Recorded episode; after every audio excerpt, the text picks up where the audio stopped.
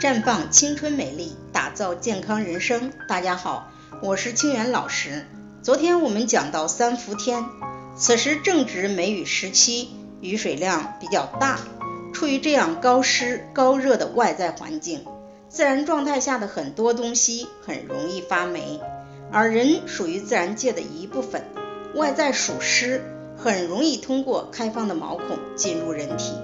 当湿热在人体下注时，会打破生殖器官的生态平衡，极易受到病原菌的感染，导致妇科炎症反复发作，尤其是霉菌性阴道炎。高女士今年三十二岁，霉菌性阴道炎反复发作，特别是一到七月份前后，好像就没有消停过。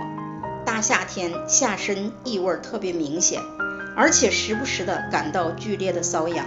因为太过尴尬，她都不敢和同事和朋友挨得太近，这让她很苦恼。其实诱发霉菌性阴道炎的因素主要有四个方面。一是长期处于湿热的环境中，湿热下注打破了妇科平衡状态而诱发感染。刚才讲到的梅雨季节就属于这个因素。二是内在因素，如果经常吃寒凉食物、暴饮暴食、经常熬夜、情绪失调，造成脏器功能，尤其是脾胃功能的下降，体内湿热过剩而下行，诱发感染。